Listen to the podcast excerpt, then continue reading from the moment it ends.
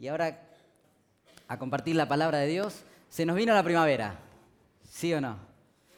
¿Eh? Lindo día el viernes, ¿eh? parece que volvió a salir el sol después de cuánto tiempo, ¿no? un invierno largo, eh, pero vieron que cuando viene la primavera como que renacen ¿eh? algunas cosas en nosotros. Por ejemplo, se ven los colores en las plantas, ¿sí o no? ¿Eh? A quienes les gustan las plantas, ¿sí? aparecen los colores, nuevos colores.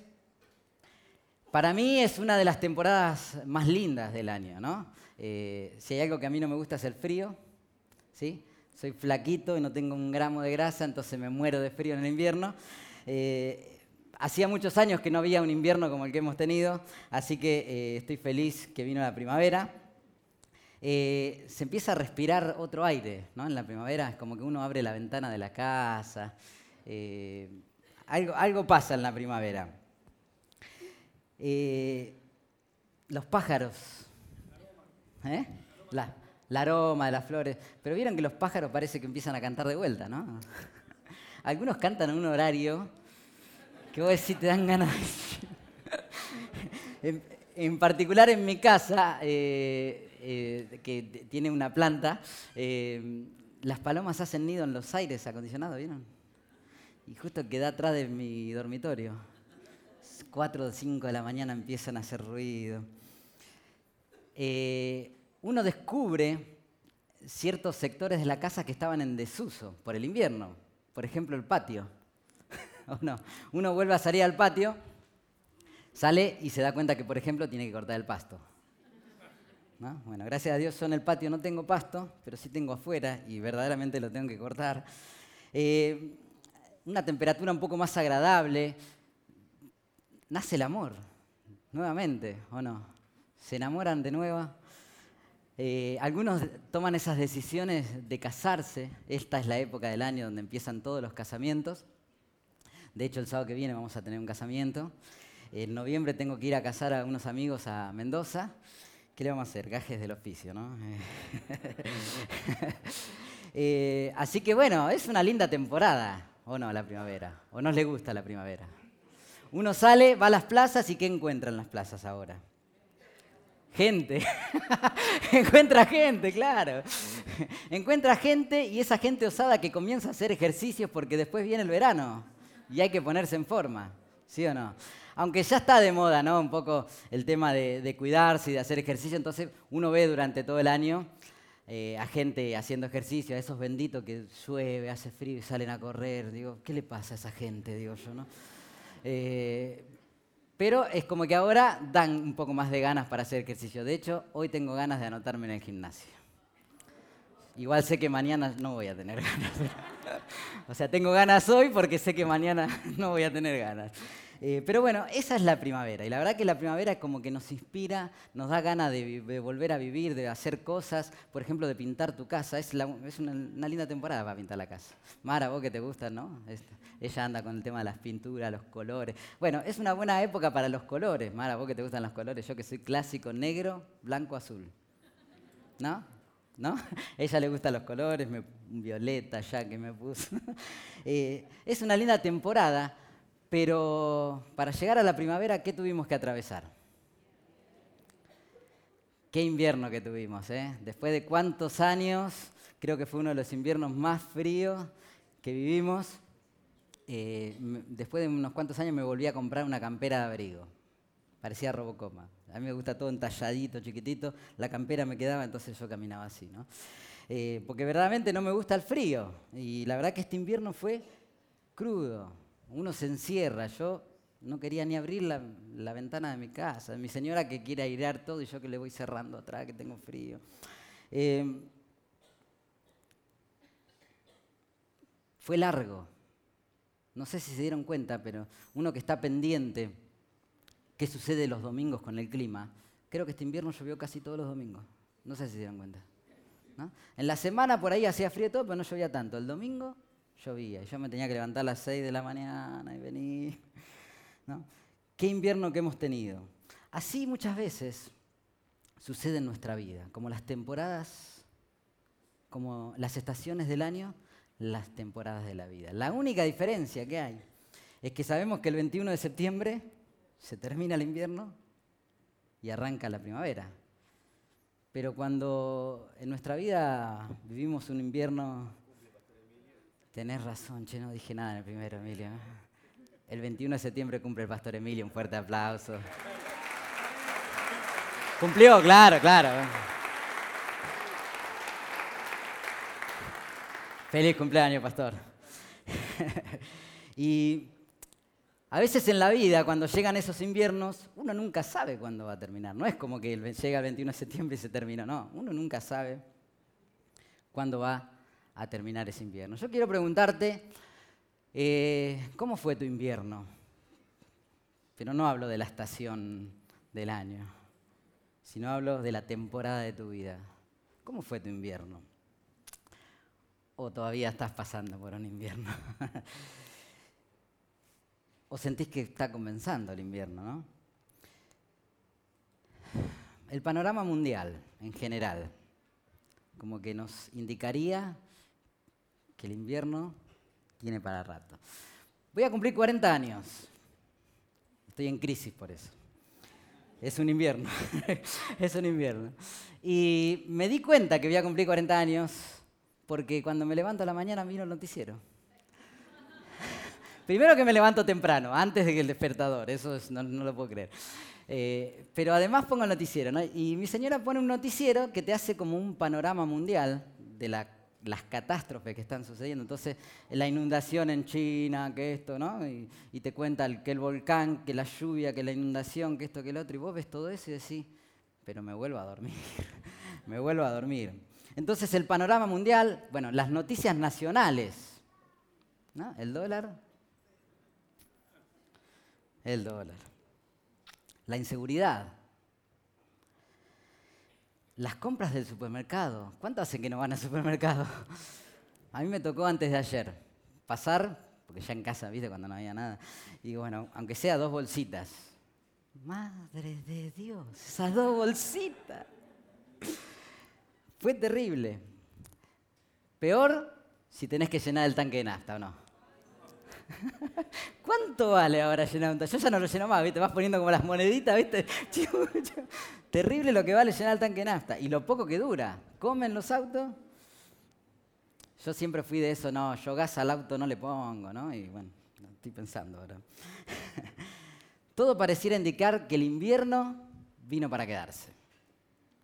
Sumale a eso un montón de crisis personales que uno tiene, porque uno tiene una vida, ¿no? Y todo el panorama que uno vive. Además de eso, tenemos crisis personales, emocionales, relacionales, laborales. Que hay si hay noticias inesperadas, diagnósticos inesperados, enfermedades. Bueno, qué esperanza que estoy dando, ¿no? Pero ¿saben qué? No sé si notaron ustedes, pero en el ambiente en general se respira preocupación en la gente.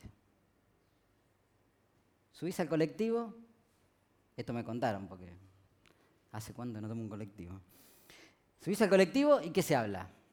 Desesperanza, desánimo. En la cola del banco, en la cola del supermercado. ¿no? Incertidumbre, desánimo, desesperanza. La gente parece que no quiere seguir viviendo.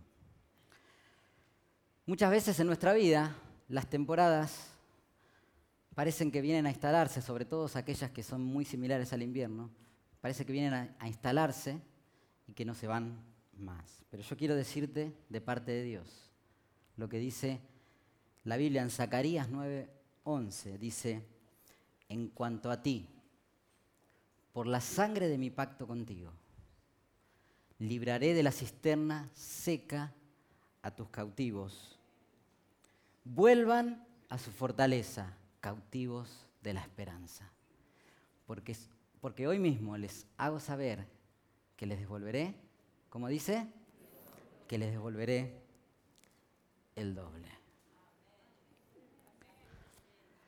Saben que en los países orientales acostumbraban eh, hacer unos pozos de agua, unos aljibes, con piedra, una mezcla muy similar a lo que hoy conocemos como el cemento, porque eh, sobre todo en las zonas desérticas, hay mucha escasez de agua. Entonces, eh, de esa manera lo que tratan de hacer es tener un reservorio de agua para poder tomar. Entonces, hacen estos aljibes, de acuerdo a la necesidad y a la zona, pueden ser más profundos, menos profundos, eh, pero de esa manera tratan de asegurarse de no tener que caminar tanto, de tener agua. Eh, nosotros, para nosotros el agua es un, bien que lo tenemos, ¿no? Eh, hace unos años atrás, unos amigos me invitaron a viajar al norte, a Salta, a una de las comunidades Wichi, donde a partir de ahí comenzamos a viajar como iglesia y si ustedes vieran la necesidad de agua que tenían, ¿no? Digo que tenían porque gracias a Dios ahora han crecido mucho y tienen cómo abastecerse de agua, pero en ese momento no tenían y tomaban agua de un reservorio que tenían de las lluvias, pero vieron, o sea, llueve, se arma un pozo de agua y los animales, todos pasan por ahí, ellos tomaban de ahí, imagínense. Volviendo al tema, se acostumbraba entonces a hacer estos eh, aljibes pero muchas veces estos aljibes, ya sea por la escasez del agua, por la escasez de lluvia, o porque se agrietaban, ¿sí? perdían el agua y se secaban estos pozos. ¿Y qué pasaba cuando se secaban? Le daban otro uso a los pozos. Cuando tenían prisioneros, ¿sí? agarraban a estos prisioneros y lo tiraban al pozo del agua. Estaban secos, obviamente y permanecían ahí. En este contexto está escrito este pasaje donde dice, sacaré a tus cautivos de esas cisternas secas. En este contexto entonces que leemos este pasaje, y lo vuelvo a leer, dice, en cuanto a ti, por la sangre de mi pacto contigo, libraré de las cisternas seca a tus cautivos, vuelvan a su fortaleza, cautivos de la esperanza, porque hoy mismo les hago saber que les devolveré el doble. Eh, en la Biblia hace referencia, por ejemplo, que eh, Jeremías, el profeta Jeremías, en un problema político, religioso, fue preso y lo tiraron a una de estas cisternas. También cuenta la Biblia que los hermanos de José ¿sí? Eh, se habían peleado con él, quisieron matarlo y a la cisterna. Pero después se arrepintieron y ahora en un ratito vamos a ver un poco esta historia. Pero imagínense un poco la situación. Preso en una cisterna una persona. Obviamente eran profundos, horrible, horrible. Ahora dice horrible. Eran profundos, cuando mirás arriba, vieron que por perspectiva es como que se va achicando, ¿no? Y uno ve una cosita chiquita ahí, un poco de luz encima, muchas veces lo tapaban. Vaya a saber qué bicho andaba por esas paredes, ¿no? Qué feo y eh, no había baño. O sea, estaban ahí adentro, no tenían baño, entonces andaban ahí, usted me entiende. Eh, horrible, o sea, era verdaderamente inhumano, verdaderamente inhumano. Y en ese contexto nos viene a hablar Dios hoy. El humano es un ser de reservas increíbles. Aun cuando puede reconocer lo absoluto de su mal, una muy tenue luz de esperanza se mantiene todavía. Atesórasate una luz y cada día vela por ella y dice, tal vez hoy, quizás mañana, suspira su torturado corazón. Su razón puede decirle que deje de esperar lo imposible, pero él se aferra a esa remota esperanza. Necesita creer, aunque la espera sea dolorosa, que algún día va a poder salir de ese pozo. Ese ser humano se transforma en un prisionero de esperanza en un prisionero de esperanza. ¿Qué es la esperanza? A ver si me ayudan. Para ustedes, ¿qué es la esperanza? Fuerte que no oigo. ¿eh? Lo que esperamos que pase.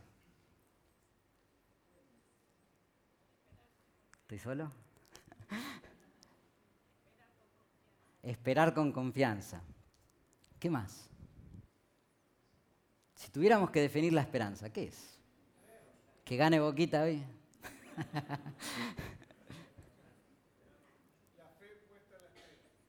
La fe puesta en la espera. En algo bueno. esperar lo que no se ve. Miren lo que dice el diccionario. Dice que es estado del ánimo. Estado del ánimo en el cual se nos presenta como posible lo que deseamos. También dice, en la doctrina cristiana, virtud teologal por la que se espera que Dios dé los bienes que ha prometido. Podríamos decir, ensayar algo así como que la esperanza se alimenta de la promesa de Dios y se ve directamente reflejada en el ánimo del hombre.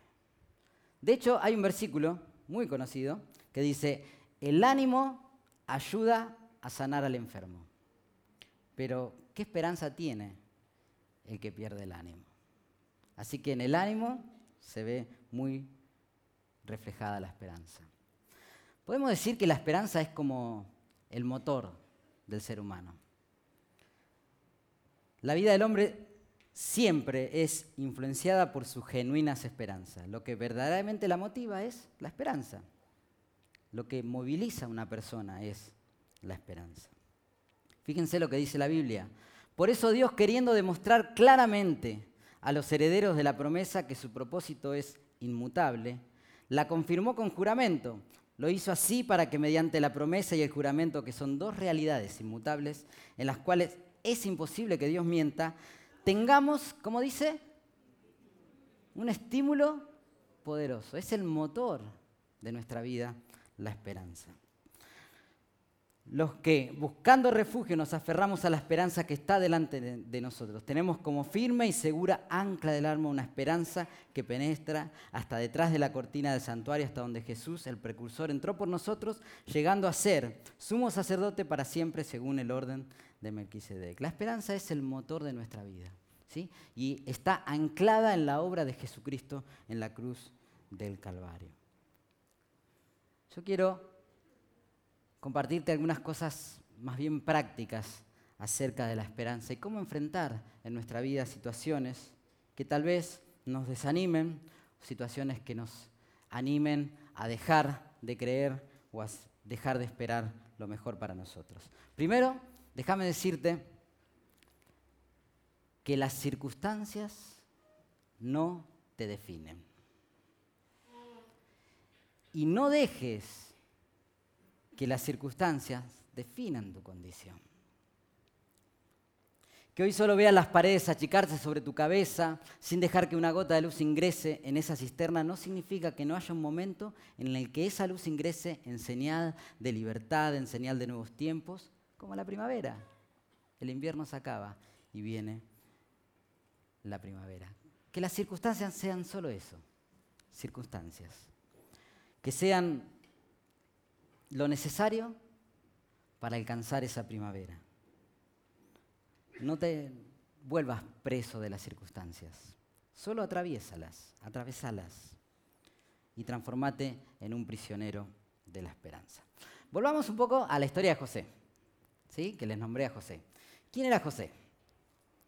José era hijo de Jacob, tenía, tenían una familia bastante numerosa como los Ibarra, Nosotros, eh, yo soy el más chico de siete hermanos, imagínense ¿eh? lo, que lo que es juntarse toda la familia. Me acordé de que hacía mucho que no vivíamos en un invierno crudo precisamente por la familia, ¿no? porque me acuerdo que un 9 de julio es cumpleaños de mi mamá, eh, nos juntamos hace muchos años toda la familia, cosa que no sucede muy seguido, porque imagínense juntar a siete hermanos cada uno casado con sus hijos, bueno, casi alquilamos un club más o menos. Eh, y nos juntamos un invierno, ¿se acuerdan de ese invierno que nevó? El 9 de julio. ¿Sí? Fue terrible. Después de eso como que se aplaca un poquito el frío y yo estaba feliz, estaba contento. Eh, hasta que llegó este invierno terrible eh, que, mamá mía, no se iba más, ¿no? O sea, gracias a Dios llegó la primavera, pero fue frío, fue crudo, ¿no? uno andaba cerrando las puertas, encerrado. Eh, y ni hablar de la boleta de gas. ¿O no? Hay algunos que están atemorizados por la boleta de gas. Yo tengo un amigo que estaba, esta semana lo escuchaba y me decía, cuando me llegue la boleta de gas, cuando me llegue la boleta de gas. Pero bueno, volvamos un poco a la historia de José. Eran 12, dos hermanos. José era como el preferido de Jacob. eh, por diferentes razones eh, y se había formado como una rivalidad eh, con los hermanos a tal punto que los hermanos ya no se lo bancaban tanto. José medio que era el, buchón de, Jacob, entonces menos lo querían, porque le gustaba hacer las cosas correctas a José, entonces cuando hacían las cosas mal los hermanos iba y se lo contaba al padre, entonces el padre, claro, con un hermano así, entonces no lo querían tanto, ¿no? Más o menos a la edad de 17 años que tenía José, decidieron matarlo. Fíjense qué familia, ¿no? A mí creo que no me han querido matar todavía. Eh, lo deciden matar, luego se arrepienten, lo tiran en uno de estos pozos y escuchan que había ah, eh, unos aldeanos por ahí que pasaban, unos, ismaelitas, y para no tener problemas, que esto, que lo otro, y la verdad que para no dormir con esa conciencia, ¿no? Deciden vendérselo como esclavo a, estos que estaban eh, caminando por el desierto. Se lo llevan como esclavo, lo llevan a Egipto. Tenía, le dije, ¿no? Vamos a ir sacando cuentas, 17 años, se lo llevan como esclavo a Egipto, llega eh, como esclavo a servir y a trabajar en la casa del jefe de la guardia de, los egipcios, eh, Potifar, bueno, ahí sirve como esclavo. Tiene un evento bastante particular con la esposa de, Potifar. Empieza a ser acosado, ¿no? Eh, en un hecho bastante confuso. Eh, digamos que queda medio norsay la cosa, ¿no? Y tiene que huir, salir corriendo, se olvida parte de la ropa, bueno, toda una historia ahí. Resulta que lo, lo capturan y ¿qué hacen? Lo meten preso. Así que va a estar preso por ahí eh, un tiempo y junto con él meten preso a un panadero, un copero del faraón. Se hacen amigos. No les conté, no les conté que José era un soñador. ¿No? José era un soñador. Y por algo también no lo querían tanto los hermanos, porque dice que en un momento soñó, dice que estaban todos los hermanos reunidos y cada uno tenía una espiga de, dice que José sueña que todas las espigas de los hermanos se inclinan ante su espiga. O sea que el problema de, autoestima parece que no tenía, ¿no? Eh, no solo sueña eso, sino que va y se lo cuenta a los hermanos, como, para no, quererlo, ¿no? Tiene otro sueño más donde, dice que, eh, donde sueña que la luna, el sol y las estrellas, ¿no? que vendrían a representar su familia, eh, se postran delante de... Entonces, claro, cómo no, querer matarlo, venderlo y todas esas cosas. Eh, entonces José, estando en la cárcel, se hace amigo del de, panadero y el copero del faraón. Estos chicos también tienen un sueño y resulta que, como José era soñador, dice, bueno, les voy a interpretar los sueños. Y les interpreta el sueño y le dice, mira, vos panadero, te van a decapitar. O sea, vos vas a dejar vivir. Y a vos, copero, te van a restaurar el trabajo, vas a volver a servir delante del rey. Lo único que, cuando vaya delante del rey, no te olvides que a mí me metieron preso injustamente porque fui acosado, ¿no? Y injustamente estoy viviendo esta cárcel. ¿Qué sucede? Sucede esto. Al panadero lo decapitan, el copero vuelve a estar delante de Faraón. Como suele suceder muchas veces, ¿qué pasa? Se olvidan de José y José seguía viviendo ese invierno.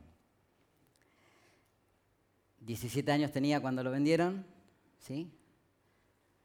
El faraón tiene unos sueños, trata de que se lo interpreten gente del reino, magos y esas cosas, y no hay caso, no le pueden interpretar los sueños, y ahí se acuerda el copero de José que le había interpretado. Entonces lo traen delante del faraón. Para eso, ya más o menos José tenía unos 30 años.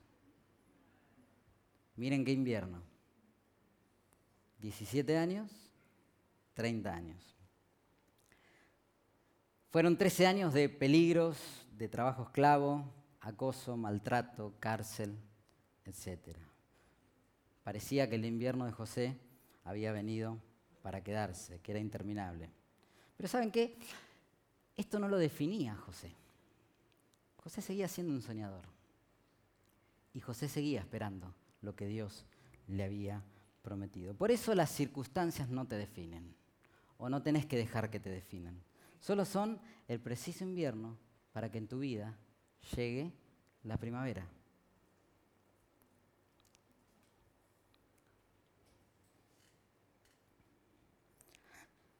Así que no dejes que lo que estés viviendo, la circunstancia, por más difícil que sea, te defina. Por lo contrario, volvé a tu fortaleza. Volvé a tomar fuerzas. Volvamos un poquito para atrás en la historia. Los hermanos cuando venden a José tuvieron que dar explicaciones al padre, porque imagínense, ¿dónde está José? Hicieron una tramoya media extraña ahí, agarraron una túnica que el padre había hecho para José, que era su preferido, la llenaron de sangre, mataron un animal, la llenaron de sangre, y van y le dicen al padre, íbamos caminando por ahí, encontramos la túnica, parece la de José, parece la de José, ¿será? Le llevan esa túnica ensangrentada y el padre se cree el cuento y cree que José había muerto. Y dice algo interesante, como que él iba a vivir de luto hasta el día de su muerte, porque su hijo José había muerto. Lo que había pasado en la vida de Jacob era que había muerto la esperanza de volver a ver a su hijo José. Y yo quiero preguntarte, ¿cuál es tu túnica ensangrentada? Y vos me decís, ¿qué me preguntas? La túnica ensangrentada para Jacob fue la muerte de la esperanza de volver a ver a su hijo vivo. ¿Qué fue lo que mató la esperanza en tu vida? Esperabas algo y de golpe dejaste de esperarlo. ¿Por qué? ¿Cuál es esa túnica ensangrentada. Yo te vuelvo a decir, volvé a tu fortaleza, prisionero de la esperanza. Dios antepuso su pacto, la obra de Cristo. Él dejó su espíritu como garantía para que camines verdaderamente seguro en la promesa de que Cristo va a volver y te va a bendecir. Entonces, identifica primero, si perdiste la esperanza, cuál es esa túnica ensangrentada. Segundo, dirigí tu mirada a Jesús, al Señor.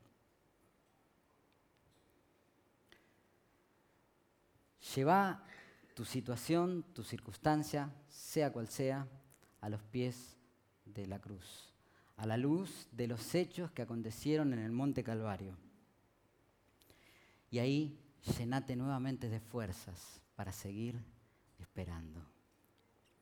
Dice la Biblia, ya que han resucitado con Cristo, busquen las cosas de arriba, donde está Cristo sentado a la derecha de Dios. Concentren su atención en las cosas de arriba, no en las de la tierra. Pues ustedes han muerto y su vida está escondida en Cristo Dios, en Cristo en Dios. Cuando Cristo, que es la vida de ustedes, se manifieste, entonces también ustedes serán manifestados con Él en gloria. Yo te hago esta pregunta. Si Dios fue capaz de enviar lo más preciado de sí, su Hijo, le costó sufrimiento, dolor, abandono, desprecio, muerte, si tanto dio por amor a nosotros, ¿no pueden creer que Él va a seguir incansablemente hasta bendecirte? Si tanto le costó, ¿Qué lo va a parar? ¿Qué lo va a parar? Hoy quiero decirte lo que dice la palabra de Dios, ciertamente el bien y la misericordia me seguirán todos los días de mi vida.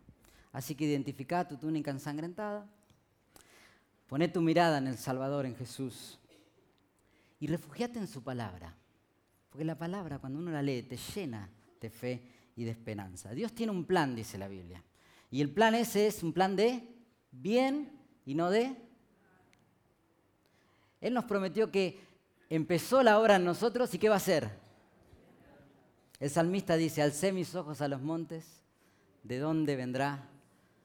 Imagínense ese preso en la cisterna, mirando hacia arriba, un pequeño hoyo, pero él mirando hacia arriba, No mira la salida, lo mira el Señor y dice, alcé mis ojos a los montes, ¿de dónde vendrá mi socorro?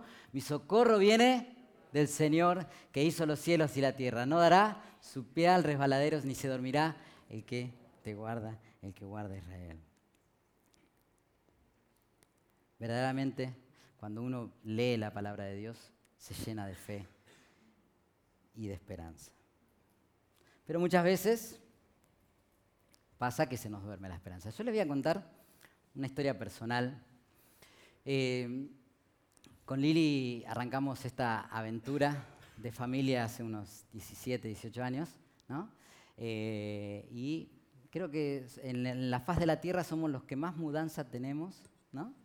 Eh, bueno, arrancamos viviendo en la casa de mi mamá por unos meses.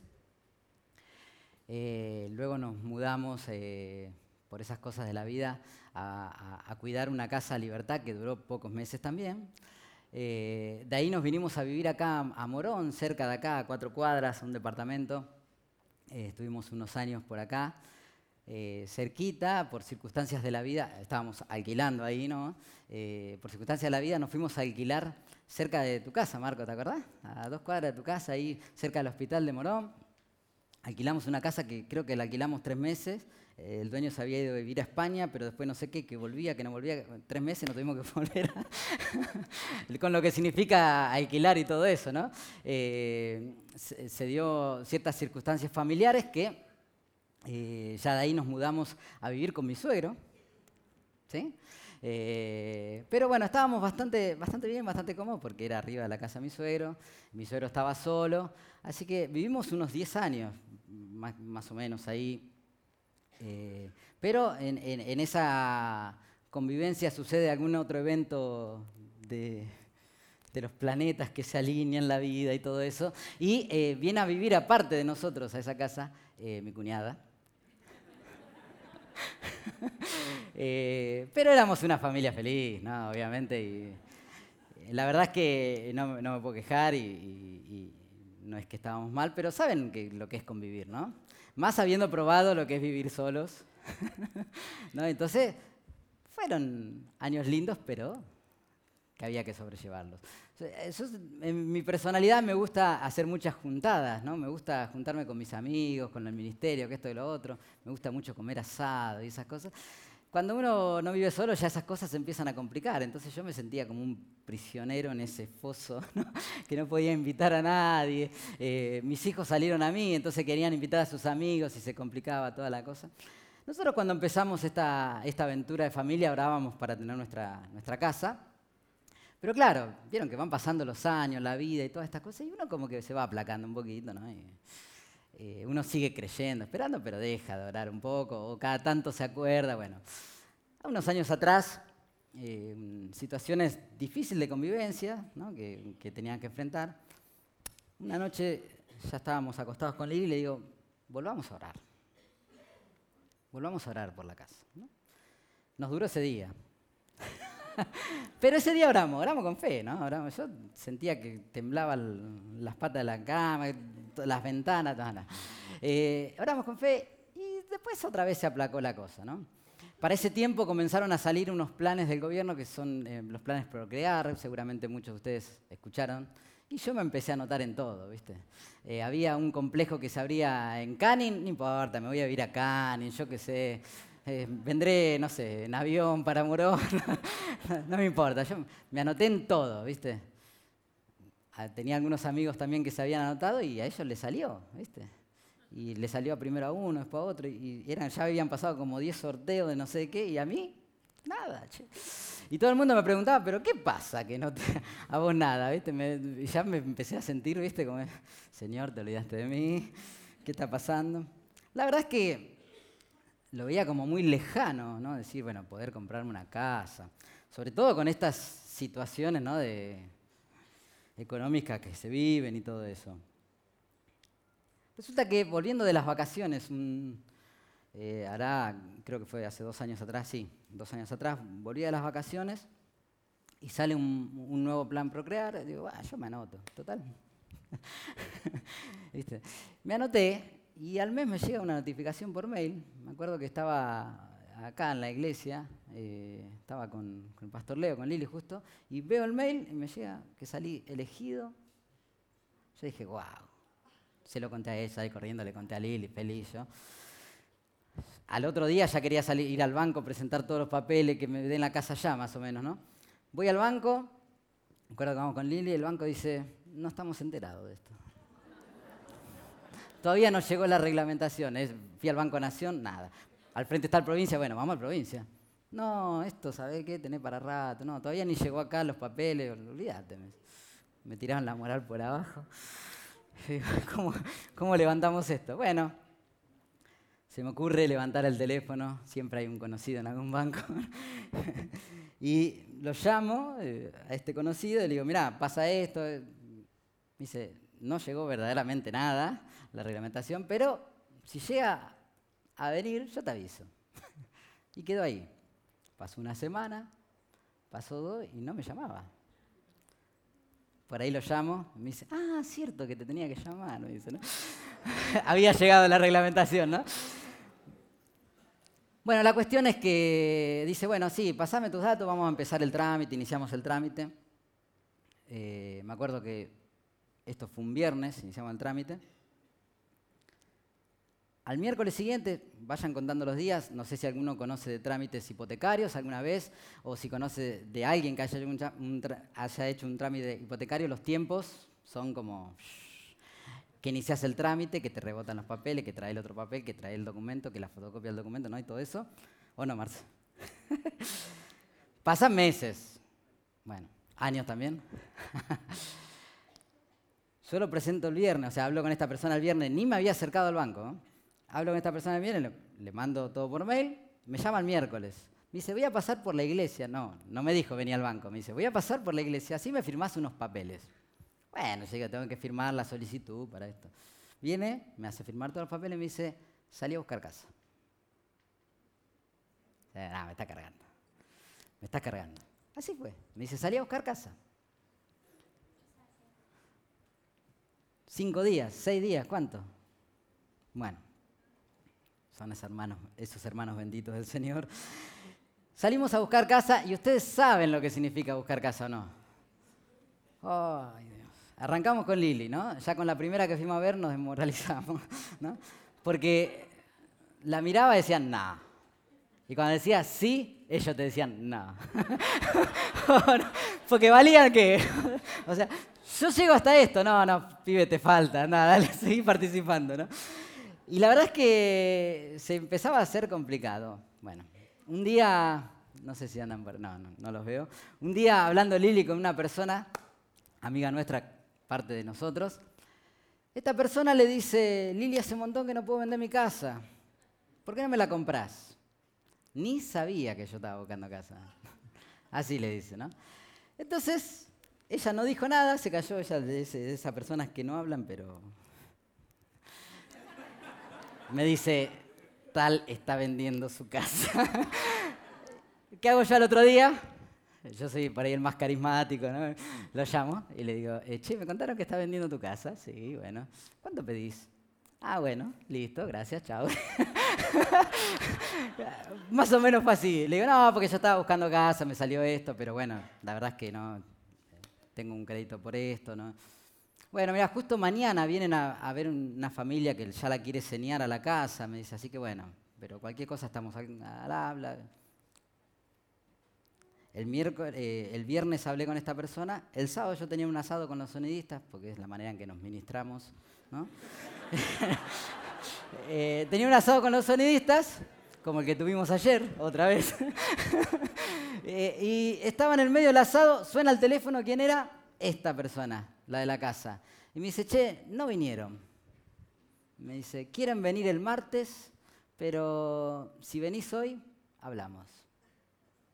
Imagínense. Dejé todo, salí corriendo. Mire que para que yo deje un asado. ¿eh? Bueno, fuimos a ver la casa ese día, nos estaban esperando esta familia con mucho amor. Ellos lloraban, yo no entendía por qué. Bueno, la verdad fue un momento muy lindo, muy espiritual. Y ellos nos ofrecieron la casa, en, la plata que más o menos estábamos nosotros eh, disponiendo. Eh, nos dijeron, mira, por esto no te hagas problemas. Fue todo realmente una locura, no lo podíamos creer. Fue sábado, ¿no? El domingo me caen acá en la iglesia con los papeles, la escritura, la carpeta, toma, tenela, me dice, ya es tuya. Andaba a presentar en el banco todo lo que tenga que presentar. Yo decía, yo estaba, estaba loco, o sea, no lo podía creer, no había pasado nada de tiempo. Bueno, después obviamente los trámites llevan un tiempo, pero prácticamente ya hace un año que estamos viviendo en nuestra propia casa, ¿no? hace un año. Algo que para nosotros estaba, pero muy, pero muy, muy lejano. Ya casi había muerto esa esperanza. Pero ¿qué quiero decirte con eso? Que sigas esperando, que lo mejor siempre está por venir. Y de la forma que menos imaginás, que menos esperás. Me acuerdo hace unos años que cuando compré mi primer auto, vino una persona, también así me dijo, necesitas auto, toma, llévatelo. Y lo compré sin plata, fue una locura. Y yo dije, el día que compre mi casa voy a comprar, esa vez lo dije, después me olvidé, pero dije, el día que compre mi casa lo voy a comprar sin plata. Y fue así, no tengo un mango.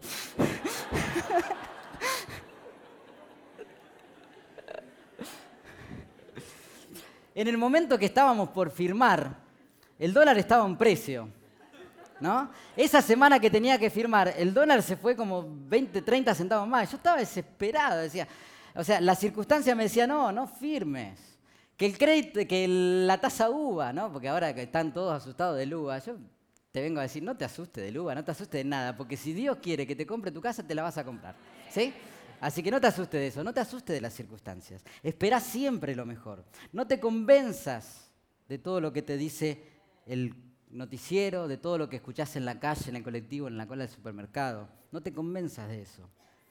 Hay un dicho que dice, bueno, no esperes que pase nada bueno, y no te vas a desilusionar cuando no suceda nada bueno. Eso es un pensamiento totalmente negativo. Sacate el chip negativo. Sacate el chip negativo. Cuando la esperanza se muere, el ánimo del hombre se muere. Se entrega a que el destino decida hacer con él. Excelente. Se pierde el rumbo. No lo permitas. No lo permitas. Volvamos a José.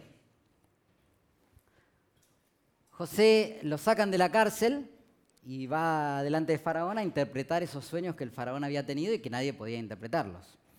Resulta que eh, eh, interpreta a José estos sueños y le dice, mira, lo que Dios te está diciendo es que van a venir siete, siete años de abundancia y luego siete años de escasez. Como logra interpretar estos sueños, el faraón lo pone a administrar todos los bienes del reino y entonces José prepara durante esos siete años de abundancia todo el terreno para que en los años de escasez ellos tengan provisiones. Pero a los dos años de haber comenzado la escasez, comienza a haber hambre en la tierra. Y en esas cosas divinas, ¿no? en esas cosas de Dios, Dios eh, lo vuelve a reunir a José con sus hermanos y con su padre. Para esto, ya habían pasado, José tenía más o menos unos 37 años. Imaginen qué invierno, ¿eh? qué invierno. Yo te vuelvo a decir, vuelvan a su fortaleza, cautivos de la esperanza, pues hoy mismo les hago saber que le devolveré el doble. ¿Sabes que Dios promete el doble de bendición por tus problemas? El doble de bendición por tus prisiones, el doble de bendición por tus apuros. Si vos crees que es bien adversa la situación que tenés que enfrentar, el doble de eso va a ser la bendición sobre tu vida. El doble de eso va a ser la bendición sobre tu vida. puse en el Señor. Vengan los músicos, siempre lo quise decir. Vengan las músicas. Y siempre subo yo.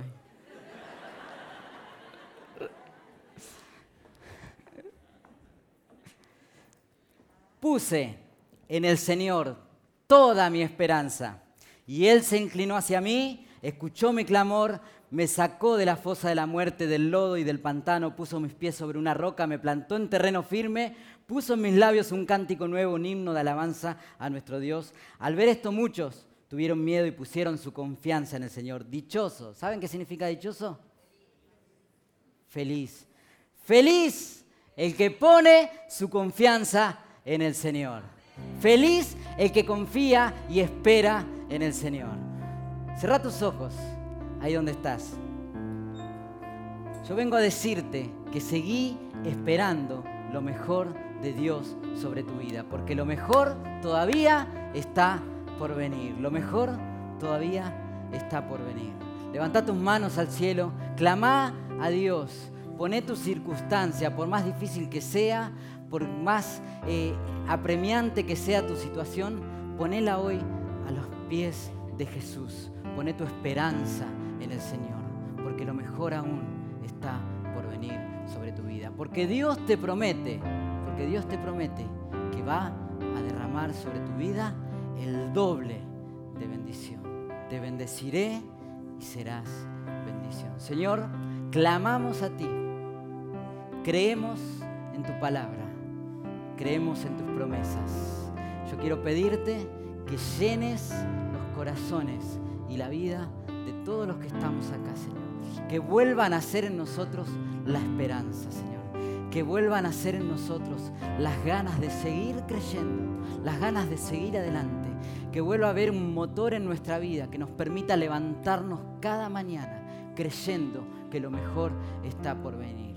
Señor, te pido que quites de nosotros toda mentira diabólica que nos quiera decir, que nos quiera decir que somos presos de la circunstancia, porque no somos presos de la circunstancia, somos prisioneros de esperanza, Señor. Somos prisioneros de esperanza.